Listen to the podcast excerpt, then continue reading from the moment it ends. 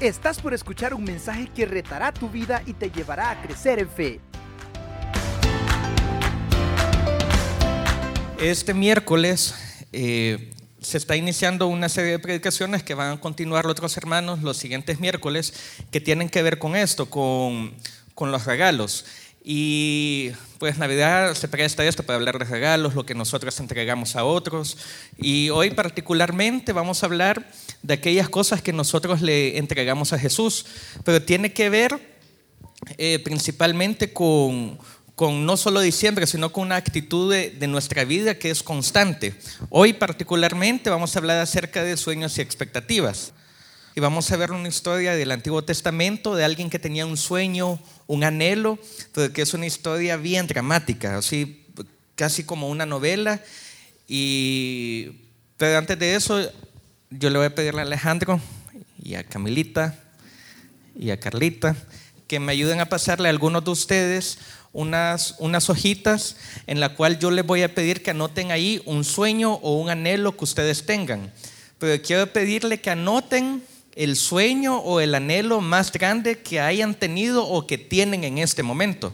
Puede ser que alguien por la edad me diga, bueno, antes yo tenía el sueño de, de quizás, no sé, ser un empresario y tener la empresa más grande de, de lo que sea, o, pero ya por la edad quizás no lo puedo cumplir, pero yo lo que quiero que pongan es un sueño o un anhelo grande.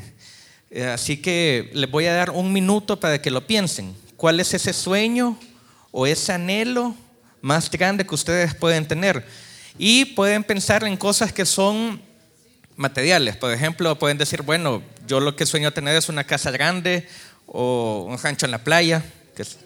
O yo lo que sueño tener es un buen trabajo. Eh, si estudio derecho, por ejemplo, sueño ser magistrado o no sé, no sé, pueden ser cosas materiales. Así que solo quiero que piensen en eso. Pueden ser cosas de familia, Puede ser que alguien diga yo lo que mi sueño más grande es tener una familia con hijos que alaben a Dios. No sé. Quisiera que lo piensen y les doy un minuto. Ya, por favor. Si alguien está en la casa, pues puede, si alguien está desde su casa, puede hacerlo a través de su mente, pensar en eso. Yo el día de hoy quisiera hablarles de los sueños de una mujer que tenía un anhelo súper grande, un gran sueño que era lo máximo que ella soñaba para su vida. Y me gustaría que vayamos al primer libro de Samuel, el primer libro de Samuel, capítulo 1. Y vamos a ver la historia de Ana. Ana, como ustedes recuerdan bien, es una mujer que tenía un sueño y ese sueño era tener un hijo. Entonces, en medio de todo esto, quisiera que veamos la historia dramática de Ana porque cuando nosotros tenemos sueños sabemos que a veces no siempre los podemos lograr. Y para conseguirlos sabemos que tenemos que luchar, tener problemas y afrontarlos. Así que vamos a leer el primer libro de Samuel, capítulo 1, del versículo 1 al 8. Lo leo. Dice así. Hubo un varón de Ramataim, de Sofín, del monte de Efraín, que se llamaba Elcana, hijo de Jeroán hijo de Liu, hijo de Tou, hijo de Suf, Efrateo. Y dice, dice esto. Y tenía dos mujeres. El nombre de, una era Ana y el de la otra Penina. Y Penina tenía hijos, mas Ana no los tenía. Y todos los años aquel varón subía desde su ciudad para adorar y ofrecer sacrificios a Jehová de los ejércitos en Silo, donde estaban dos hijos de Li, Ofni y Finés, sacerdotes de Jehová. Y cuando llegaban el día en que el cano ofrecía sacrificio, daba a Penina su mujer, a todos sus hijos y a todas sus hijas, a cada uno su parte. Pero a Ana daba una parte escogida, porque amaba a Ana, aunque Jehová no le había concedido tener hijos. Y su rival le irritaba, enojándola y entristeciéndola, porque Jehová no le había concedido tener hijos. Así, hacía cada año, cuando subían a la casa de Jehová, la irritaba así, por lo cual Ana lloraba y no comía. Y el cana su marido le dijo, ¿por qué lloras? ¿Por qué no comes? ¿Por qué está afligido tu corazón? ¿No te soy yo mejor que diez hijos? Así que eh, lo, primero que, vemos es una historia dramática porque Ana eh, quería y anhelaba tener hijos, pero no podía. Y la otra esposa de, del Cana sí podía y dice que esta mujer la afligía, la hacía burla, la hacía sentir mal y muchos de nosotros hemos pasado por esto cuando alguien eh, nos ofende y que ya ni queremos comer, nos entristecemos. Pero lo primero que quisiera yo que, que pudiéramos notar de la historia es que las circunstancias de nuestra vida no siempre se ajustan a nuestros sueños y expectativas. Ahora, ¿de qué estamos hablando aquí? Y quisiera que nos enfoquemos en Ana y contextualizarlo. Ella es estéril. Y nosotros, ya sea que por algún motivo lo, hayamos vivido o tenemos personas cerca, sabemos que la esterilidad es una situación bien compleja y bien dolorosa para quien la sufre. Y en esta época de la que estamos hablando, mucho más. Pero para entenderlo me gustaría pasar unos datos de estadística. Eh, me equivoqué. Quisiera dar unos datos para entender la infertilidad. Según unos estudios, no hay estudios del Salvador, pero en España la, la tasa de infertilidad es del 10.1. En Estados Unidos es del 12.5. En Inglaterra es del 10. En Chile es del 15. Y lo que quiero decir con esto es que, que anda en un rango arriba de 10 y que es un problema común. Así que yo estoy seguro que nosotros de alguna manera hemos pasado por una situación en la que, si bien no la hemos vivido, hemos estado cerca de personas que han pasado por un tema de infertilidad. Pero me gustaría dar algunos datos que son aún reveladores. Según un estudio que se hizo en España en el 2012, se encontró que el dolor emocional y la depresión por la infertilidad que sufre una mujer es similar al cáncer. Es decir, cuando una mujer recibe la noticia que es, que es infértil, el dolor y la carga emocional que ella tiene es como que le hayan dicho que tiene cáncer, así de difícil es. Incluso, según el estudio, encontró que es más difícil en el caso de la infertilidad por el tema cíclico. Es decir, que ustedes saben que cada vez que las mujeres están pasando por el proceso de, su periodo, eh, cuando hay ciertos retrasos en, que, en, que, tengan pues la menstruación, hay un, aparece como una esperanza donde la mujer le espera que en verdad haya quedado embarazada. Pero cuando se da cuenta que no, otra vez viene la depresión. Y estamos hablando que es una depresión bien difícil. Eh, si es un estudio en Chile y en Argentina. Y a las mujeres que les habían dado la noticia que eran infértiles, el 96% dijo que desearon que no era cierto, que no fuera cierto y que solo fuera una pesadilla. El 87% dijo que era injusto, o sea, esa circunstancia de su vida donde ellas estaban siendo notificadas de esto, ellas declaraban que era injusto para ellas. El 77 dijo que sentía vergüenza o que tenía pena por no serlo. Y el 77.9 dijo que se sentían deprimidas. Pero quisiera dar otro dato quizás que es más impactante. Y quizás aquí esto nos sirva a todos nosotros cuando estemos cerca de alguien más. Eh, se encontró que en ese mismo estudio que las mujeres cuando eran infértiles eh, sentían cierta culpabilidad cuando otra mujer o un amigo o un familiar le decía es que me da mucho tafanás y eso es lo que te impide pues quedar embarazada. Así que es de tener cuidado con este tipo de frases como es que vos mucho te preocupás o es que te, te estresás y eso es lo que pasa. Cuando le dicen eso, incluso llegan a sentir eh, pues culpabilidad, ¿verdad? Porque básicamente se le está diciendo que es su culpa. Y incluso algunas confesaron tener eh, envidia de, algunas mujeres que, no, que de algunas mujeres que sí podían quedar embarazadas. Lo que estoy diciendo con esto es que es una situación bien dolorosa, bien compleja y quizás el dato más impactante es que el 24.9 de las mujeres que fueron notificadas que eran infértiles dijeron que tenían deseos suicidas. Y de hecho, ustedes quizás pueden recordar eh, a Raquel, otra mujer de la Biblia que, no podía tener hijos. Ella dijo, cuando le reclamó a Jacob por esto, le dijo, Pero viendo a Raquel que ella no daba hijos a Jacob, tuvo celos de su hermana y dijo a Jacob, dame hijos o si no me muero. O sea, lo, lo, que quisiera que veamos con esto es que es un dolor bien grande. Ahora, en estos tiempos una mujer sabe que hay avances médicos con los que puede contar, sabe que una mujer puede tener otros anhelos que no solo, porque nuestra cultura ya permite que una mujer incluso tenga anhelos como desarrollarse profesionalmente, tener un buen trabajo, lo que hemos puesto aquí, viajar por el mundo, y hay muchas cosas que, que, que nosotros hemos puesto y que una mujer puede tener, no solamente tener hijos, pero en el caso de Ana, en su cultura, tener hijos lo era todo, ese era su sueño, ese era el sueño más grande que Ana tenía y anhelaba tener hijos. Ahora, no sé nosotros con nuestros sueños. Muchas veces nuestros sueños se ven de la misma manera, se ven pues obstruidos por algún problema. A veces soñamos una buena familia, pero resulta que el esposo o la esposa falla de una manera grosera y no vemos por dónde salir. A veces queremos tener buenos hijos, pero de la nada eh, los hijos toman un camino que no es el que esperábamos para ellos y con los problemas de alcoholismo, droga, muchas de estas cosas pueden pasar.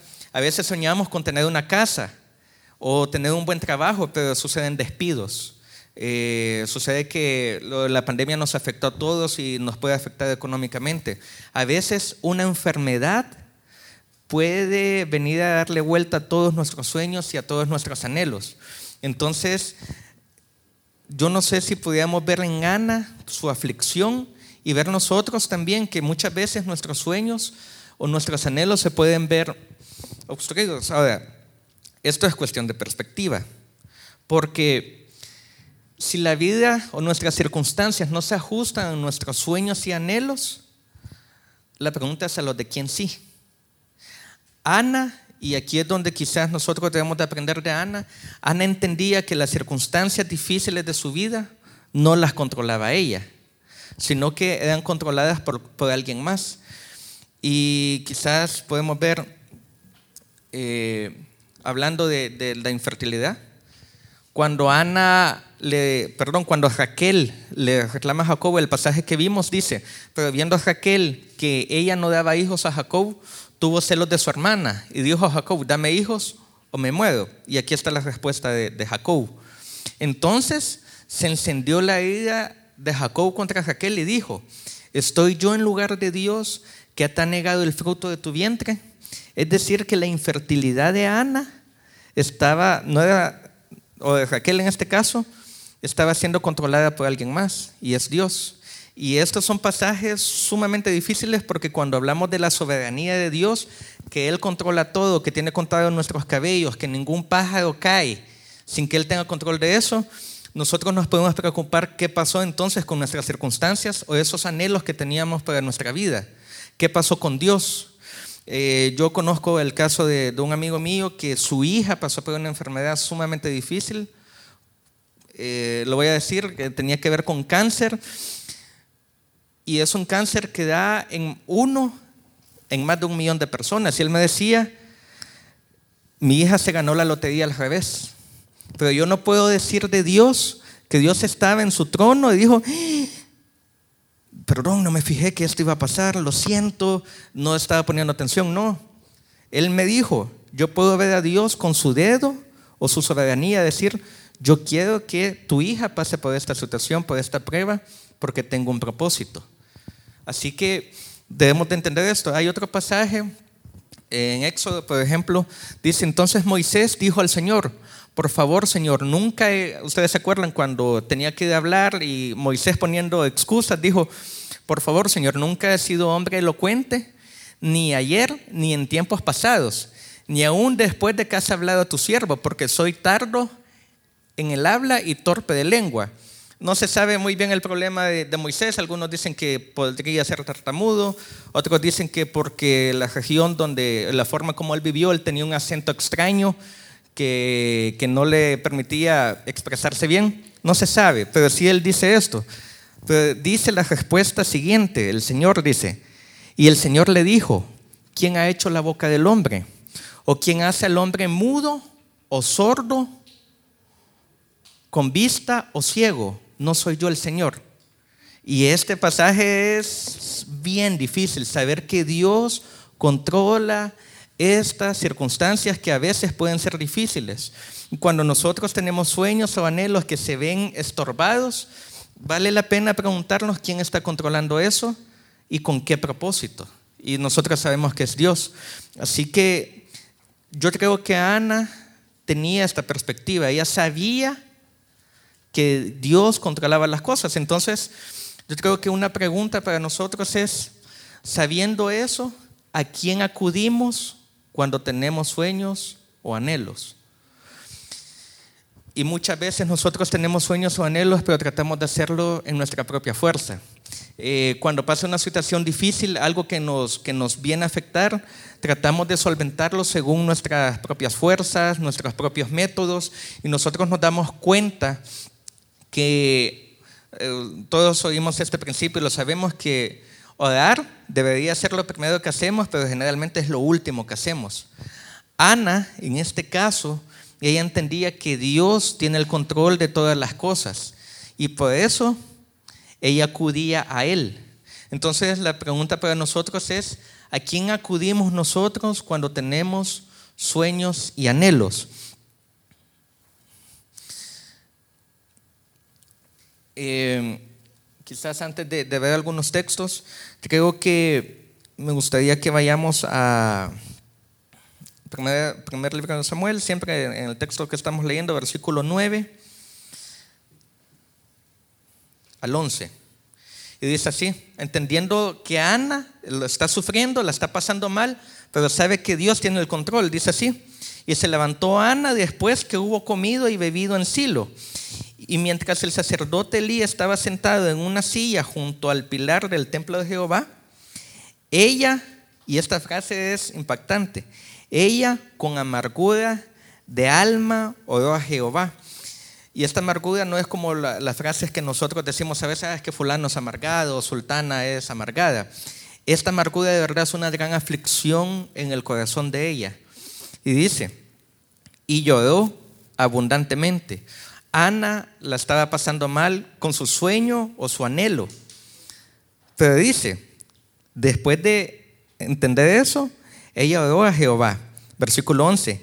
E hizo voto diciendo, Jehová de los ejércitos, si te dignares en mirar a la aflicción de tu sierva y te acordares de mí y no te olvidares de tu sierva, sino que dieres a tu sierva un hijo varón, yo lo dedicaré a Jehová todos los días de su vida y no pasará navaja sobre su cabeza.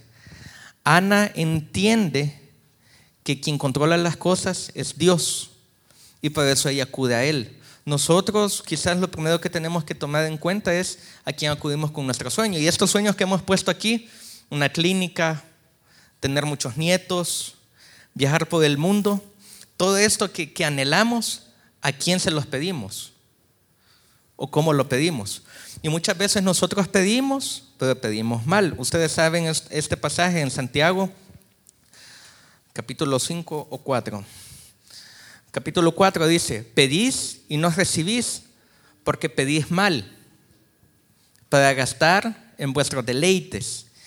Y yo creo que cuando nosotros hemos puesto estos sueños aquí, la pregunta que debemos hacernos es, ¿para quién pedimos esto? Ana viene delante de Dios y le dice, yo quiero un hijo, pero no para mí, porque yo voy a tener un hijo que te quiero entregar a ti. Y ese es el sueño de, Ana. Entonces nosotros podemos poner, eh, yo puedo tener una clínica, pero ¿para qué? ¿Para mi deleite? ¿O porque quiero que esa clínica, en esa clínica Dios sea glorificado con lo que yo voy a hacer? Eh, sueño ser piloto de una aerolínea, pero ¿para qué? Para mi deleite, para tener dinero y para que me vaya bien. O lo sueño o lo anhelo para que Dios salga glorificado con esto. Podemos decir la sanidad de alguien pero ¿para qué? Entonces yo creo que nosotros tenemos que ponernos a pensar que lo que nosotros pedimos, si es para nuestro deleite o no. Por ejemplo, podemos pedir un trabajo, pero es solo para ganar bien, para darnos la gran vida, para nuestro deleite, o es que en verdad queremos glorificar a Dios con, con ello. y sí viajar por el mundo. Sería súper chivo. Pero la pregunta es, ¿cómo em, compaginamos todos nuestros sueños? ¿Cómo hacemos que encajen nuestros sueños con el anhelo de Dios? Porque al final de cuentas, tenemos este pasaje en Romanos 11:36 que dice, porque de Él y por Él y para Él son todas las cosas. A Él sea la gloria por los siglos. Amén. Eso que estamos pidiendo es para Él, por Él, para su gloria. Creo que esta perspectiva nos debe de marcar nuestra dirección de esos sueños que anhelamos. Y este pasaje, que es uno de los más bonitos que hablamos mucho cuando le pedimos cosas a Dios en oración, dice, y todo lo que le pidieras al Padre, en mi nombre lo haré, para que el Padre sea glorificado en el Hijo. Ahora, esta frase, en mi nombre, no es una frase mágica como terminar cadabra para que Dios obligara a Dios como con un conjuro mágico y que nos cumpla nuestros sueños y anhelos. Lo que está diciendo es que eso que anhelamos nosotros es lo mismo que anhela el Hijo. Entonces, eso que anhelamos nosotros, lo anhela Dios. Eso que anhelamos nosotros es para la gloria de Dios. Entonces, yo creo que en la medida en que nosotros entendamos esto, nuestras peticiones van a ser diferentes y la forma en cómo nos vamos a mover va a ser diferente. Y todos estos sueños que hemos puesto aquí, todos están súper bien. Nietos, pero para Dios, para que glorifiquen a Dios. Sí, un trabajo súper bueno, el que yo anhelo, un negocio, pero para que Dios sea glorificado. Eh, una familia, para que Dios sea glorificado una sanidad de alguien a que amamos, que alguien salga de, las drogas, para que Dios sea glorificado. Y yo creo que eso debe de marcar nuestros sueños y anhelos. Y como un pensamiento final, quizás, yo creo que cuando nuestros anhelos y sueños son un regalo puestos a los pies de nuestro rey, son posibles, tienen más valor, a nosotros nos dan gozo y le glorifican a Dios. Eh, yo creo que, que, esta debe ser la perspectiva que nosotros tengamos de nuestros sueños y anhelos y que cuando nosotros oremos, sea lo que sea que pidamos, si sea para que se lo podamos entregar a Dios, ¿verdad?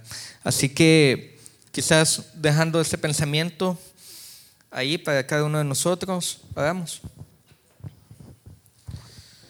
Señor, eh, quizás, Señor, en primer lugar, pedirle perdón porque yo o alguno de nosotros, Señor, eh, pedimos para nuestros deleites, para nuestra gloria, para nuestros placeres, Señor, y nos olvidamos que todo y todas las cosas y todo cuanto existe es para usted. Señor, yo le pido que incline nuestro corazón para anhelar lo que usted anhela, Señor. Que no anhelemos cosas que no le van a glorificar a usted. Yo le pido que cada uno de nosotros eh, pueda, Señor, con, un trabajo, con una sanidad, con lo que sea que le estemos pidiendo, esta carga que hay en nuestro corazón, este sueño y este anhelo, de verdad se lo podemos llevar a usted, Señor. Yo le pido, Señor, que, nos hable eh, en esta noche, que nos ayude a tener de verdad esta perspectiva en nuestro corazón. Y muchas gracias, Dios, por su palabra. En nombre de Jesús. Amén. ¿Estás listo para más? Acompáñanos presencialmente los miércoles a las 7 de la noche y domingos desde las 10 de la mañana. Somos Auditorio Cristiano.